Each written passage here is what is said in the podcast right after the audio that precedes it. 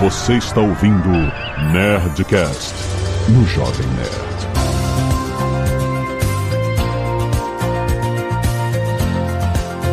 Lada, lada, lada, nerds! Aqui é Alexandre Antônio do Jovem Nerd, pronto pra 2020. É, pra 2021. Não. Que ano que a gente tá? Aqui é o Nicolas, feliz ano novo a todos e que em 2020 a gente. Em 2022 a gente termine 2020. Aqui é Pepa Silveira, completando só o que os dois falaram, né? Que 2022 não seja a continuação de 2020. Chega disso, sai pra lá. Bom ano a todos. Aqui é a Zagal já em 2023. Exato, né? Esse é o espírito, esse é o espírito. Na dúvida, na dúvida, dúvida, pula né? fora. Nós vamos falar sobre este ano de 2022, o que podemos esperar por aí, o que a economia vai nos dizer a respeito deste ano que é uma extensão, é tudo uma extensão, é um DLC de 2020. Não, não muda de ano, vamos para 2023 logo. Chega!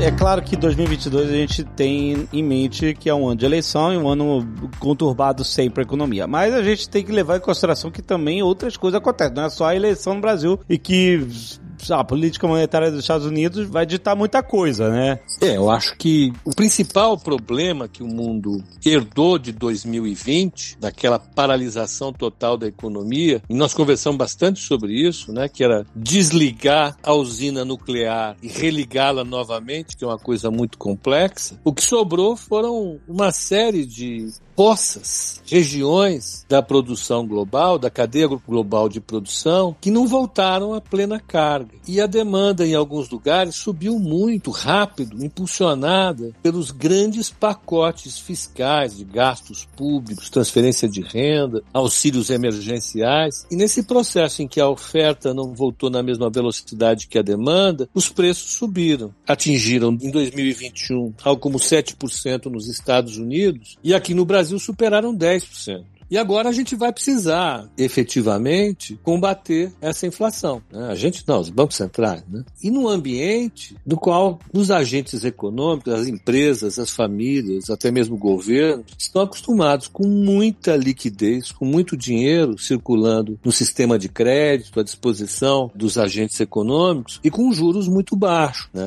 Esse tipo de liquidez e de juro baixo foi usado para impulsionar a retomada da economia, permitir que a economia continuasse respirando, criou algumas dependências, a sociedade hoje em grande medida é dependente disso, trouxe algumas distorções, que eu espero que a gente discuta, e ao mesmo tempo em que a gente vai ter que combater a inflação, você não pode retirar rápido demais esses estímulos, tanto os fiscais como o dinheiro que está emitido, como o juro muito baixo, com o risco de produzir colapsos na economia. Né? O Banco Central tentou fazer isso nos Estados Unidos em 2018. A economia derrapou e o Banco Central voltou atrás. O nosso receio, acho que o receio de qualquer um que está observando o mundo agora, é saber qual a dosagem certa de políticas que serão necessárias agora em 2022 para equilibrar a inflação e deixar a economia global operando num patamar adequado. É o grande desafio para 2022. Eu acho que 2022 vai ser, junto com, com a eleição aqui no Brasil, um ano em que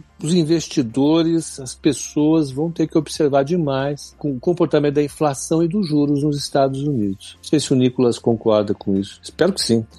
É, o bom é que assim, né, tem grandes temas que existe muita concordância, né, acho que de fato, quando a política monetária nos Estados Unidos começa a se mover, né, ah, de fato todo mundo começa a prestar atenção ah, no que está acontecendo lá, né. Acho que assim, 2022 ainda é uma história de divergência global. Vamos lembrar aqui que foi 2021, né, você pega basicamente todos os países entrando num processo de reabertura com muito estímulo fiscal, bastante estímulo monetário ainda, e uma China bastante conservadora, né? Tanto em termos de contenção do Covid, com as políticas de zero casos, né? Quanto em termos de política monetária e fiscal, né? Ficou bastante restritivo, né? Em 2021, o conjunto de políticas chinesas. Como assim? Por exemplo, eles não reduziram juros, eles não fizeram a injeção de liquidez na economia. em 2021, a China não fez estímulos fiscais que nem os Estados Unidos fez, né? E não é coincidência que a gente viu aquele colapso no mercado imobiliário chinês, né? De fato, houve, né, uma, vamos dizer assim, um objetivo, né, da, de política econômica uh, dos uh, políticos chineses. Ficou meio uh, demais. Né? Assim, qual que era o ponto, né? Eles foram muito conservadores em termos de, vamos dizer assim, direcionamento da política monetária e o mercado imobiliário, como estava muito alavancado, acabou colapsando. Né? A gente fez aquele uh, Nerdcast sobre a Evergrande, mas assim, né? Ficaram vários, uh, vamos dizer assim, né? Corpos pelo caminho. Para 2022, acho que a gente caminha no sentido de justamente o contrário, né? A gente começa a ver ah, os países desenvolvidos tomando uma postura mais conservadora em termos de política monetária e uma postura uma, um pouco mais austera, né, em política fiscal, enquanto a China está no caminho inverso, né? A China está começando a aliviar as restrições no, no mercado imobiliário, está fazendo ah, um, um leve corte né, de juros por enquanto, mas tem mais promessa de corte de juros, já fez alguns estímulos fiscais. E acho que o Brasil está um pouco mais para a China do que para, vamos dizer assim, para os outros países. Né? A gente ainda vai ter o Auxílio Brasil durante boa parte do ano, muito embora ah, os juros aqui tenham subido bastante, né? ainda exista a projeção de que a taxa Selic vai continuar subindo mais um pouco. Né? Então, acho que para 2022 a palavra ainda é divergência, né? só que a gente inverteu né, os lados da moeda, uh, a China com uma postura um pouco mais flexível, enquanto o resto do mundo uma postura mais conservadora, enquanto a gente está aqui no meio do caminho, né? política fiscal e monetária uh, em tons diferentes, vamos dizer assim. Né? Então, os juros, a tendência é continuarem altos, é isso? Aqui no Brasil, sim. Né? Nos países envolvidos é subir, enquanto na China eu diria que a tendência é de queda. Né? Acho que resume bem a, a, situação. Mas assim, se tomar dívida se torna algo mais caro, eu estou tentando entender onde esse dominó cai, entendeu? Porque, enfim, crédito ele reduz e, e, investimentos grandes, de longo prazo, também são reduzidos e, enfim, eu estou tentando acompanhar esse dominó. É, veja, a gente tem uma, uma experiência recente, recente para mim, que né, vou fazer seis décadas logo mais, hum. no final, na virada dos anos 90 para os anos 2000, o Banco Central americano alternava ciclos de alta de taxa de juro com ciclos de forte queda de taxa de juro esse vai e vem da política monetária, ele atendia essa necessidade que o Banco Central passou a cumprir de maneira mais ativa a partir de então, de efetivamente estimular a economia a hora que a economia está indo mal. Então, a economia americana, depois da crise das ponto .com, lá na virada dos anos 2000, a economia americana ela ficou muito fragilizada, depois dos atentados das torres ficou muito fragilizada. O Fed ele, ele estimulou bastante a economia. Ele colocou dinheiro também e mais que isso, ele reduziu a taxa de juro e estimulou a economia. A economia decolou. E quando ela voava demais, vamos usar esse termo, ela acelerava demais, o Fed retirava os estímulos e sub, começava a subir a taxa de juros. Então todo mundo ficava torcendo para que a economia americana fizesse um pouso suave, um soft landing, o avião pousasse suavemente.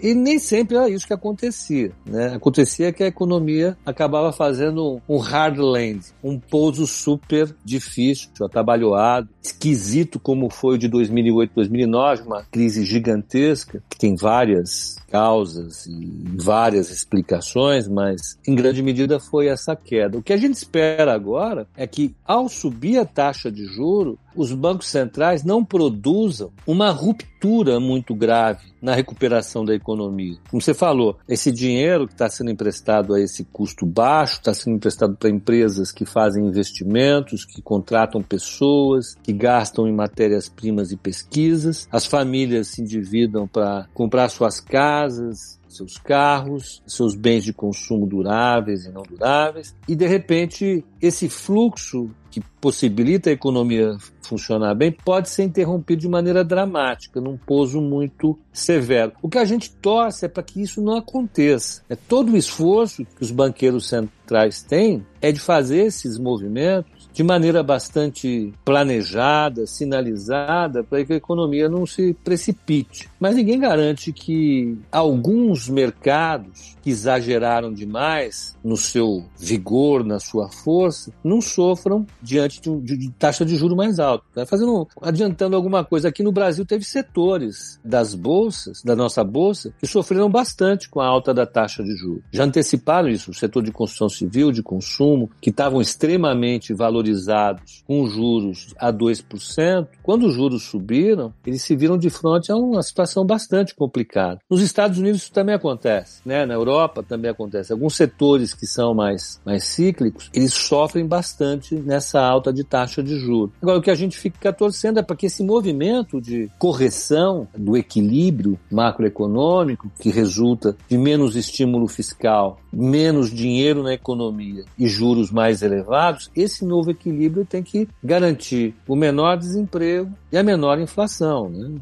Isso precisa de crescimento econômico. A ideia é que isso seja feito, mas já dizia o Garrincha, né? Você precisa combinar com os russos, gente precisa combinar com todos os mercados simultaneamente para que tudo ocorra bem, e nem sempre acontece isso. Juntando tudo isso, que já seria um problema em qualquer condição normal de temperatura e pressão, a gente teve uma eleição.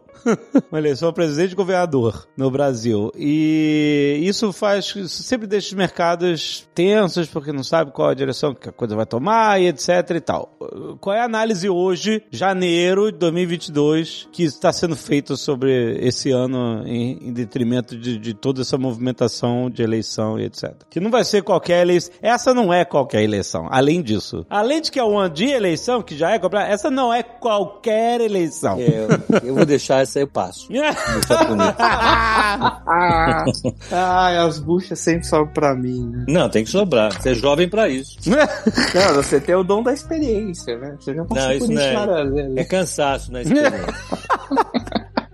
Bom, é, de fato é uma eleição bastante complicada, né? Porque pela primeira vez, assim, você tem um, um presidente concorrendo uh, à reeleição, né? É, com uma popularidade muito, muito baixa, né? E uma situação econômica ainda bastante desfavorável, né? Acho que a, situação bastante similar que a gente tem é, é o, o, segundo governo Dilma, né? Pelo menos do, do, que eu me recordo, né? Talvez o Pepa tenha algum, algum governo das antigas, mas assim, qual que era o ponto? Caraca, Pepa, ouviu essa? Ouvi, ouvi. Ele tá falando do Prudente de Moraes, que alguma coisa assim. Quem sabe na Velha República, né? Caraca, caraca. Mas vamos lembrar que, assim, em 2014 a taxa de desemprego ainda estava muito baixa aqui no Brasil. A gente ainda tinha uma porrada de estímulos fiscais, né, dos últimos anos. Tinha os campeões nacionais, tinha o BNDES oferecendo crédito a rodo. A... O setor de energia elétrica tinha acabado de passar por uma reestruturação, então o custo de energia elétrica estava bem baixo, né, muito embora tivesse de forma artificial. Então, assim, vamos dizer, né, em termos de popularidade, uh, o governo Dilma, né, tinha esse problema, mas a economia estava numa posição muito melhor do que a, que a gente está hoje, né? E hoje o Bolsonaro ele concorre à reeleição com uma popularidade muito baixa e uma situação econômica bastante desafiadora. Né? Então você está entrando num ano com a taxa de emprego muito alta, a taxa de juros lá em cima, o câmbio bastante depreciado, inflação alta. E assim, são condições que geralmente jogam contra né? a candidatura à reeleição. Né? Então antecipar quem vai ganhar hoje é praticamente impossível, né? Ainda, uh, mesmo em países estáveis, né? Que a gente tinha muito histórico de processo político, essa análise de pesquisas eleitorais tem falhado bastante, né? Vamos lembrar que as pesquisas é, antes do Brexit cantaram que permaneceria, continuaria ganhar. As pesquisas eleitorais dos Estados Unidos mostravam que a Hillary Clinton ia vencer o Trump, né? Então, mesmo em países bastante consolidados do ponto de vista estatístico, você tem muitos problemas de inferência hoje, justamente porque aí tem uma infinidade de fatores para explicar, né? Mas se para eles já tá difícil, imagina pra gente gente, né, que tem um processo, vamos dizer assim, histórico, né, de tanto de estatística quanto de democracia bem mais curto, né? Então me parece um exercício meio fútil tentar antecipar hoje quem vai ganhar, né? Mas acho que o grande ponto é a gente está indo para é, opções muito dicotômicas, né? Um é uma plataforma bastante à esquerda, né? muito embora sim, né? Vamos lembrar, o governo Lula foi eleito em 2002, né? Com uma plataforma bastante esquerda, à esquerda e depois acabou moderando, né? Migrando ao centro, etc. Pode ser que isso ocorra também, mas olhando ex ante, né? De hoje, é, não parece muito tá caminhando para esse lado. E por outro, você tem também uma, uma plataforma bastante à direita do lado do Bolsonaro. Né? Tem a chance a terceira via? Eu diria que hoje me parece com pouca probabilidade, mas não é zero. Né?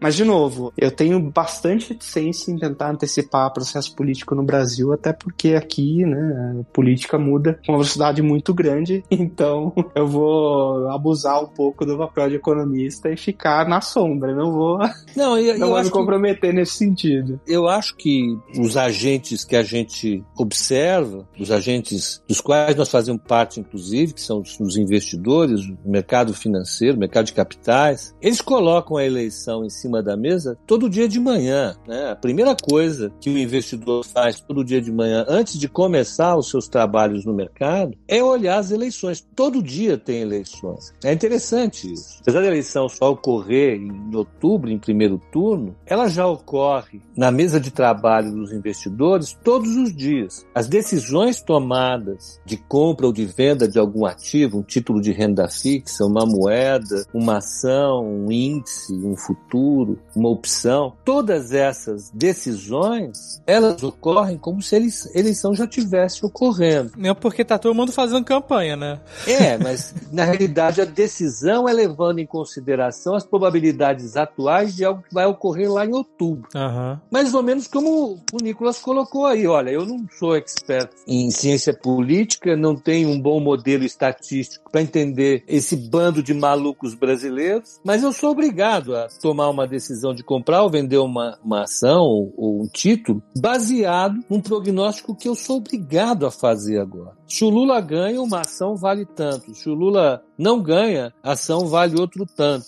Se é um membro da terceira via, vale outro tanto, e se é a, reeleição do Bolsonaro, vale outro tanto. Essa eleição acontece na cabeça do investidor todo santo dia. É um processo bastante torturante. E quanto mais indefinido ele é, mais ele distorce ou mais ele afeta de maneira indefinida a formação dos preços de mercado. E como essa eleição ocorre todo dia, mudando bastante de um dia para outro, isso torna os mercados mais instáveis, não vou usar um termo mais técnico, mais voláteis. É isso que acontece em ano eleitoral. Eu não participei das eleições do Prudente de Moraes, né? apesar da provocação. Nas eleições, é, mesmo quando você tem um, um presidente que está indo bem, um candidato que é amigo do mercado, market friendly, como era o Fernando Henrique na eleição que ele ganhou em primeiro turno, o mercado colocou um risco gigante na eleição, o risco do Lula ganhar, né? Porque o risco naquele momento era o Fernando Henrique perder e o Lula ganhar. E o Fernando Henrique representava o plano real naquele momento. Eu me lembro bem, eu, eu tinha uma posição em dólar grande, apostando na, na vitória do Fernando Henrique. Então eu estava vendido no dólar. Pô, enquanto não saiu o último voto, meu coração não parou de bater, né? Exagerando, dramatizando um pouco o problema. Porque, apesar de baixo, havia probabilidade de um outro candidato ganhar. E se o outro candidato ganhasse, a precificação do dólar e do real ia ser completamente diferente daquela caso o Fernando Henrique confirmasse a sua eleição. Esse tipo de desvio dos preços em decorrência dos resultados possíveis de eventos futuros, que são incertos, que são bastante cabeludos para para a gente tentar decifrar, torna o mercado um pouco mais instável. Para alguns, é, torna mais emocionante para outros, que são viciados. Né? mas, mas deixa eu perguntar, por exemplo, o, o Nick falou, ah, assim, o Lula, o cara aqui tá postura mais à esquerda, mas parando para pensar, nem tanto porque não foi a característica do, lá dos governos dele. Se você voltar lá para 2002, o mercado teve o mesmo medo que sempre teve nas eleições anteriores, onde o Lula perdeu, e tanto que o dólar subiu, né, 4 tanto que hoje, corrigido pela inflação, equivaleria a 7 e alguma coisa, né? Mostrando mesmo que essa reação, né, ao, ao pleito daquela época, e aí o Lula acabou se elegendo sendo market friendly. Exato. E aí no final, essa visão, essa, esses temores e tal, foram se aplacando e tal. É claro, era outro Brasil, era outro universo e tal, do que a gente vive hoje. Esse histórico dá algum alento para esse provisão ou não? É tudo, Dá. todo, todo, todo Dá. tipo, dá? Dá, e dá pro Azagal que já tá em 2023. Para nós que estamos em janeiro, fevereiro, março de 2020, volume 3, que é 2022, isso não tem tanta relevância. Voltando à eleição do Lula, mesmo depois dele ter assinado aquele documento, a carta aos brasileiros, assegurando tripé da política, é, pagamento da dívida, contratos, etc. e tal, o mercado continua colocando um prêmio de risco super alto nos títulos brasileiros. Antes ou depois? Ali em agosto, setembro, outubro, o mercado estressou. Para você ter uma ideia, a distorção de preço chegou a tal ponto que o dólar comercial estava num preço, o dólar futuro, que vence lá na frente, estava abaixo dele. Tinha um prêmio negativo no dólar futuro. Isso era uma distorção que refletia a falta de crédito que a operação de real tinha no mundo. Títulos brasileiros chegaram a pagar 20% de prêmio sobre os outros títulos lá. Então, enquanto o título do Tesouro estava 5%, o título do Brasil estava 25%.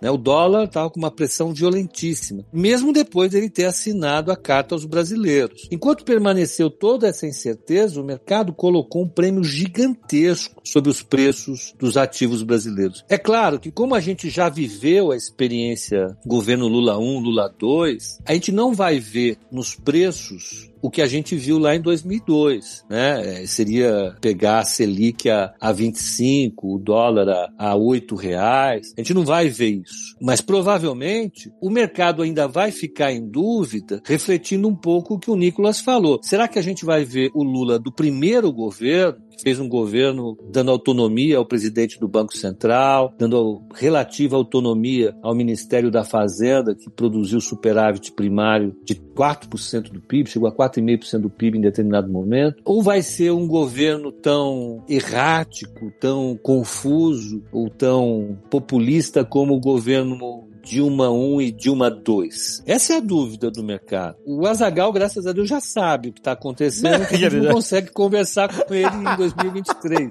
Mas essa dúvida vai restar para o investidor sempre. Isso vai exigir algum prêmio. Da mesma maneira que o investidor ele comprou muito o projeto do Jair Bolsonaro em 2018 na sua eleição, comprou, ele acreditou no discurso liberal do Paulo Guedes, viu naquilo ali uma continuidade do que vinha fazendo do ponto de vista fiscal a equipe do Temer. E o que a gente está vendo hoje no ano eleitoral, após 2021, é uma política fiscal bastante diferente daquela que a gente tinha visto antes, uma política monetária bastante diferente daquela que a gente tinha visto antes, um ordenamento da política econômica completamente diferente daquele do Jair Bolsonaro de 2018. Então essas dúvidas vão se colocando todo dia na mesa do investidor ele precisa ponderar suas decisões em função dos inputs, das informações recentes que recebem do Lula. Ah, o Lula agora não vai querer fazer a reforma trabalhista. Pô, isso é perigoso. Isso é mais Dilma 2 do que Lula 1. É, o Bolsonaro vai dar aumento agora, não só para a Polícia Federal, vai dar para pessoal de carreira do Banco Central, vai dar para fulano, Beltrano, é mais custo. Puxa, isso não é Bolsonaro 2018, isso é Bolsonaro 2021. Tudo isso pode elevar a temperatura do mercado e produzir situações mais instáveis. As decisões de investimento, elas passam por essa camada de incerteza que tem em relação ao futuro, e a única maneira de você mitigar essa incerteza é utilizar as informações mais fresquinhas que você tem, né? Aí você fica fazendo esse baralho. Agora eu tenho Lula 1, agora eu tenho Dilma 4, eu tenho Bolsonaro 2018 ou Bolsonaro 2021, Moro é 2018, Moro isso aqui. O mercado vai distribuindo essas, essas percepções, as informações mais recentes, sem ter conexão com outubro, porque definitivamente o mercado precisa decidir hoje. Né? É como aquela história, você precisa matar um leão por dia. É um pouco de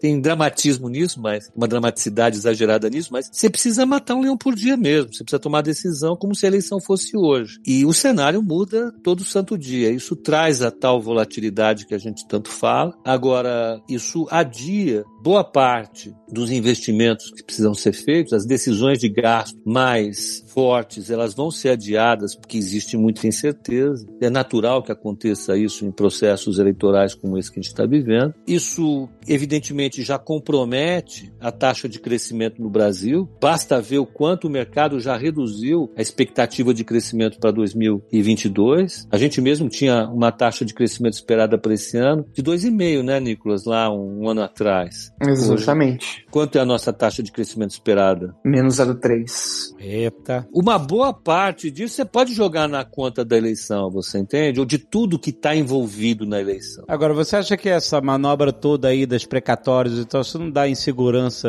claro. jurídica de, de oh, o país não vai, é, como assim, não vai pagar suas dívidas, essas coisas? Isso é eleição. O precatório só saiu da eleição. Saiu para que o Centrão tivesse grana para financiar os seus candidatos a nível estadual e para que o Bolsonaro pudesse ter um capital político para negociar com a população que está amassada com essa crise. É isso, é, é um diálogo eleitoral. Só que tem preço. O preço é esse que o Nicolas deu: 0,3 para trás na taxa de crescimento do Brasil em 2022. Eu já falei demais, agora o Nicolas aqui pagou esse vídeo.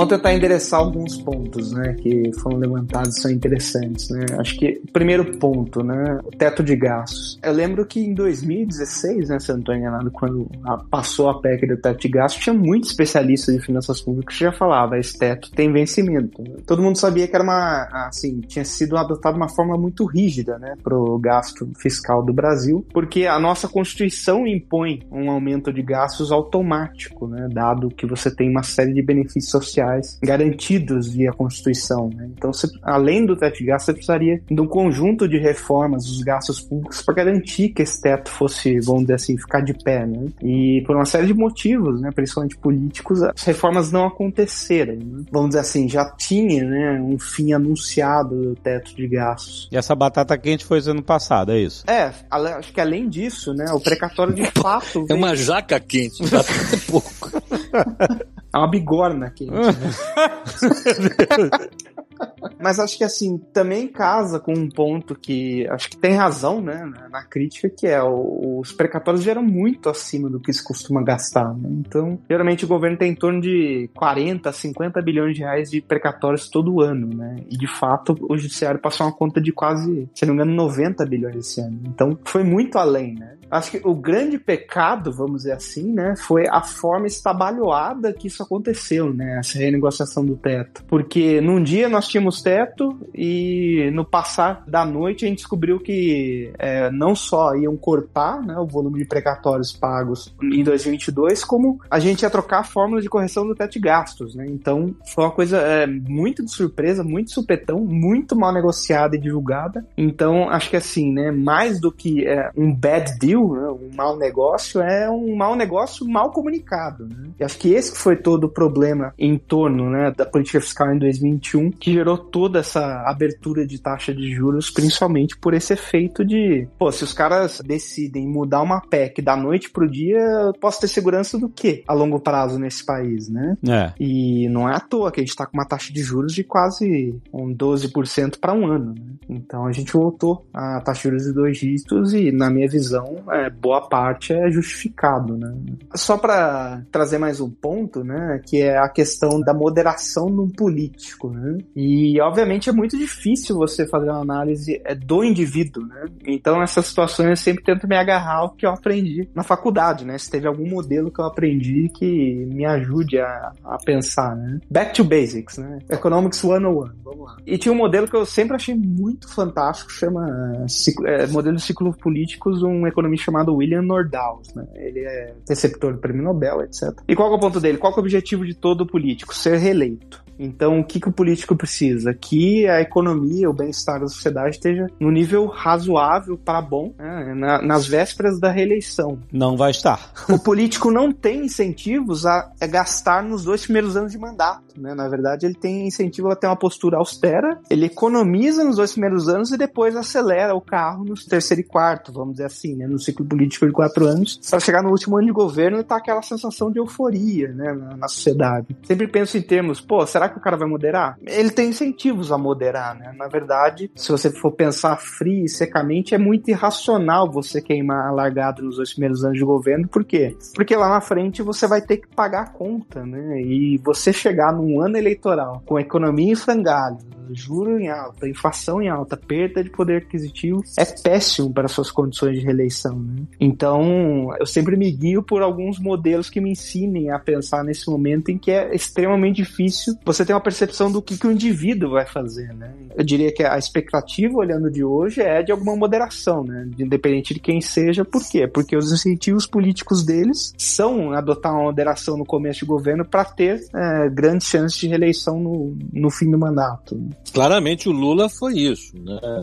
Um house na veia. E não é à toa que ele se cercou de gente que tinha essa percepção, desde do, da equipe do Banco Central liderada pelo Meirelles, até a equipe da Fazenda, que ficou debaixo do Palocci. A ideia era exatamente essa. A gente precisa serenar os ânimos do mercado, baixar a taxa de juros, descomprimir o dólar em relação ao real, permitir que o dólar caia, desinflacionar a economia, que os ganhos que a gente vai ter com a queda da inflação vão ser muito mais elevados do que qualquer outra pirotecnia que a gente tentar fazer aqui. E para derrubar a inflação, a gente precisava, naquele momento, de um choque fiscal mesmo. Né? Eles fizeram sem grande alarde esse choque fiscal. Foi bem feito, né? foi bem organizado a equipe econômica foi produzindo superávit primário sem fazer muito barulho com isso. Então não chamou atenção da ala política do governo para que ela gastasse rapidamente tudo aquilo que estava sendo economizado. Né? O processo trouxe benefícios e que o Lula conseguiu colocar na segunda parte do mandato a favor da sua reeleição, fazendo exatamente isso que o Nicolas falou. Você, ele pisou no acelerador na segunda parte do mandato dele. Para chegar na reeleição, super bem posicionado, né? como foi. Mas não é um processo processo simples. Né? Esse governo, em particular, se viu de frente a uma crise gigantesca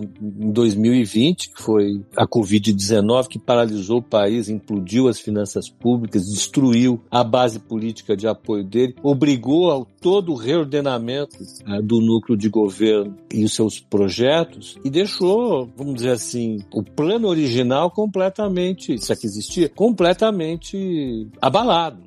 E nós vamos para um processo eleitoral agora com esse capital político bastante debilitado. Nesse momento, o único incentivo que o governo tem, que o Bolsonaro em particular tem, é tentar reverter esse estado de abalo da confiança do eleitor no seu governo, recuperar o seu capital político. E o espaço que a gente vê para isso é, é muito limitado. Isso pode ser um incentivo para o governo adotar políticas econômicas que não são amigáveis ao mercado, políticas mais populistas. Isso pode aumentar o nível de ruídos, pode fazer o dólar subir, pode prejudicar a inflação, pode aumentar a taxa de juro, pode produzir resultados bastante conhecidos na taxa de crescimento, reduzir a taxa de crescimento. É isso que a gente está vendo, essa inversão. Né? Infelizmente, é, aconteceu uma combinação de vários fatores que conspiraram contra esse ordenamento, vamos chamar assim, muito entre aspas, de natural, que é você começa os primeiros dois anos economizando para gastar bastante nos últimos dois anos. Não foi isso que a gente viu. É, a gente realmente está numa situação um pouco diferente, bastante diferente disso, e, e isso pode definir esse ano de 2022 como um ano de bastante surpresa, ou vamos chamar de incerteza, né? A gente terminar o dia sem saber exatamente o que esperar do dia seguinte. Eu acho que você está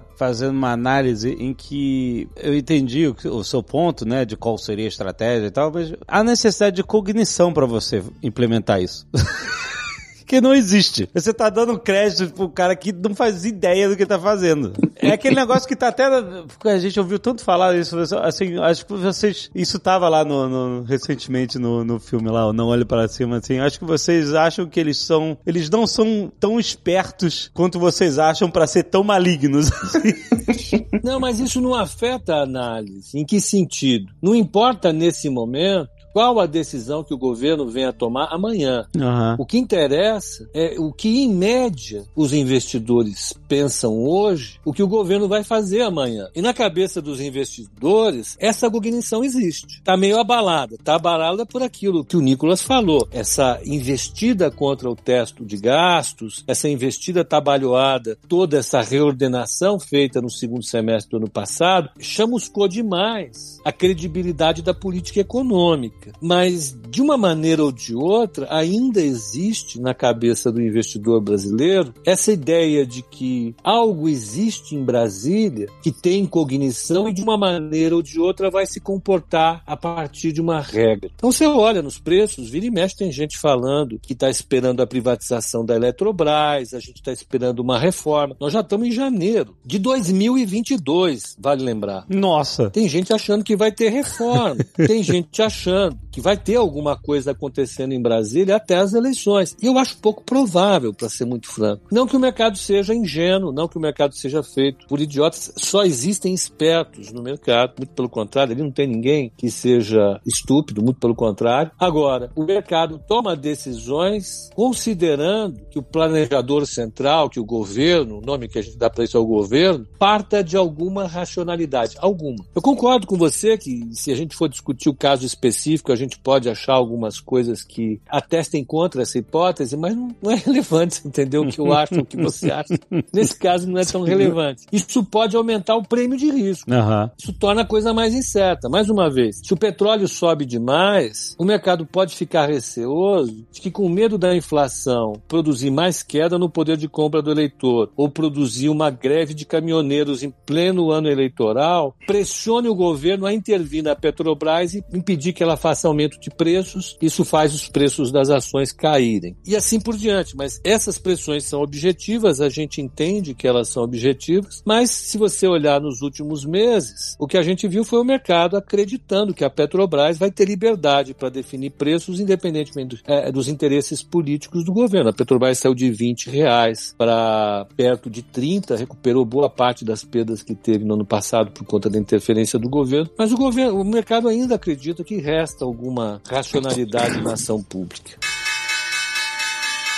É, E o dólar também, né? O dólar também deu uma, um boost na Petrobras. É, o dólar deu. É, mas eu acho que o fato do petróleo ter subido bastante, e ele subiu, ele, ele saiu da região de 50 para a região de 70, o dólar subiu, mas mais importante, a Petrobras conseguiu repassar isso para o consumidor brasileiro. O que o mercado chegou a duvidar ali no primeiro semestre de 2021 é que com a demissão do presidente da Petrobras e a sua substituição pelo presidente da República, que isso fosse causar uma interferência direta na política de definição de preços. E tinha tudo para acontecer isso agora. Se há um momento para acontecer, o momento é 2022, em plena eleição. O petróleo namorando ali os 80 e poucos dólares lá fora, o dólar ainda se mantendo num patamar elevado, a inflação brasileira rodando aí a, a 6% em 2022 por enquanto podendo ser mais. Mas o fato é que se haveria um momento para haver uma intervenção mais forte na Petrobras, porque resta pouco tempo, porque a eleição está aí, porque a inflação está alta, porque a população está pobre, seria agora. Esse peso existe, mas o mercado não tem trabalhado com isso. O que eu quero dizer com tudo isso é que em algum momento pode passar a trabalhar. Porque como você disse, eh, não vamos colocar cognição. Os políticos são movidos a essa paixão, essa paixão pela reeleição, né? É, a função, o objetivo deles é se reelegerem. Em algum momento mercado vai ter que começar a desconfiar se a trajetória do dólar continuar como está, se a tra trajetória do petróleo tiver como está. Por exemplo, a Petrobras pode ter problema. Pode ser que a gente tenha novas coisas acontecendo. O jogo eleitoral está começando agora. Eu acho que a gente precisa estar preparado para essa eleição que vai acontecer todos os dias daqui até o segundo turno, se houver. E outra coisa que a gente tem que colocar, que os analistas todos têm que colocar na ponta do lápis aí, os investidores, é qual é o posicionamento do Azagal no mercado em 2022. Eu já tô operando em 2023. É, em 2023 está fazendo o quê, hein? Blocks. Em 2023 não serve, porque esse mercado só liquida em 2023. Ele, o mercado pode me quebrar antes do contrato vencer. Olha aí, então, olha aí. não é uma boa. Não é uma boa. Não, mas não bastasse as eleições aqui, eh, vocês terão uma eleição nos Estados Unidos também, né? Então esse é um ano cheio de eleições É bastante emocionantes. Ah, meu amigo, você aperta o cinto. Essa é a análise. É, porque se os republicanos ganharem uma das casas, eles já prometeram que eles vão pro impeachment. Nossa, cara, essa é, um, vai ser uma briga, vai ser uma briga. É, vai ser bacana. Eu ouvi essa história, aí eu fiquei, meus cabelos que sobraram aqui ficaram mais brancos. Pô, não é possível, a gente não tem sossego, cada dia é uma novidade. Então, vai ser um ano legal. Mas Ale, a gente aperta o cinto aqui ou no metaverso? Aperta todos.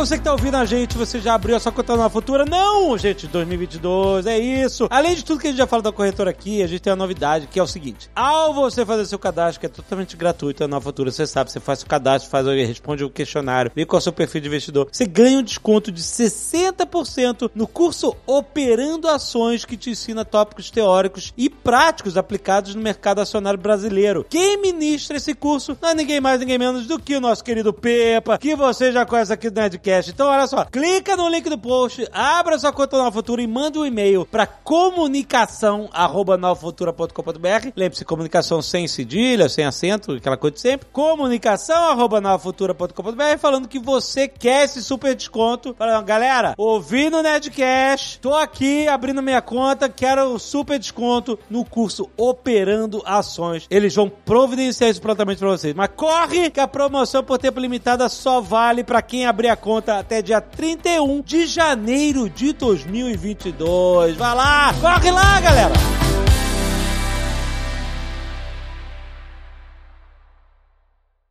Este Nerdcast foi editado por Radiofobia, podcast e multimídia.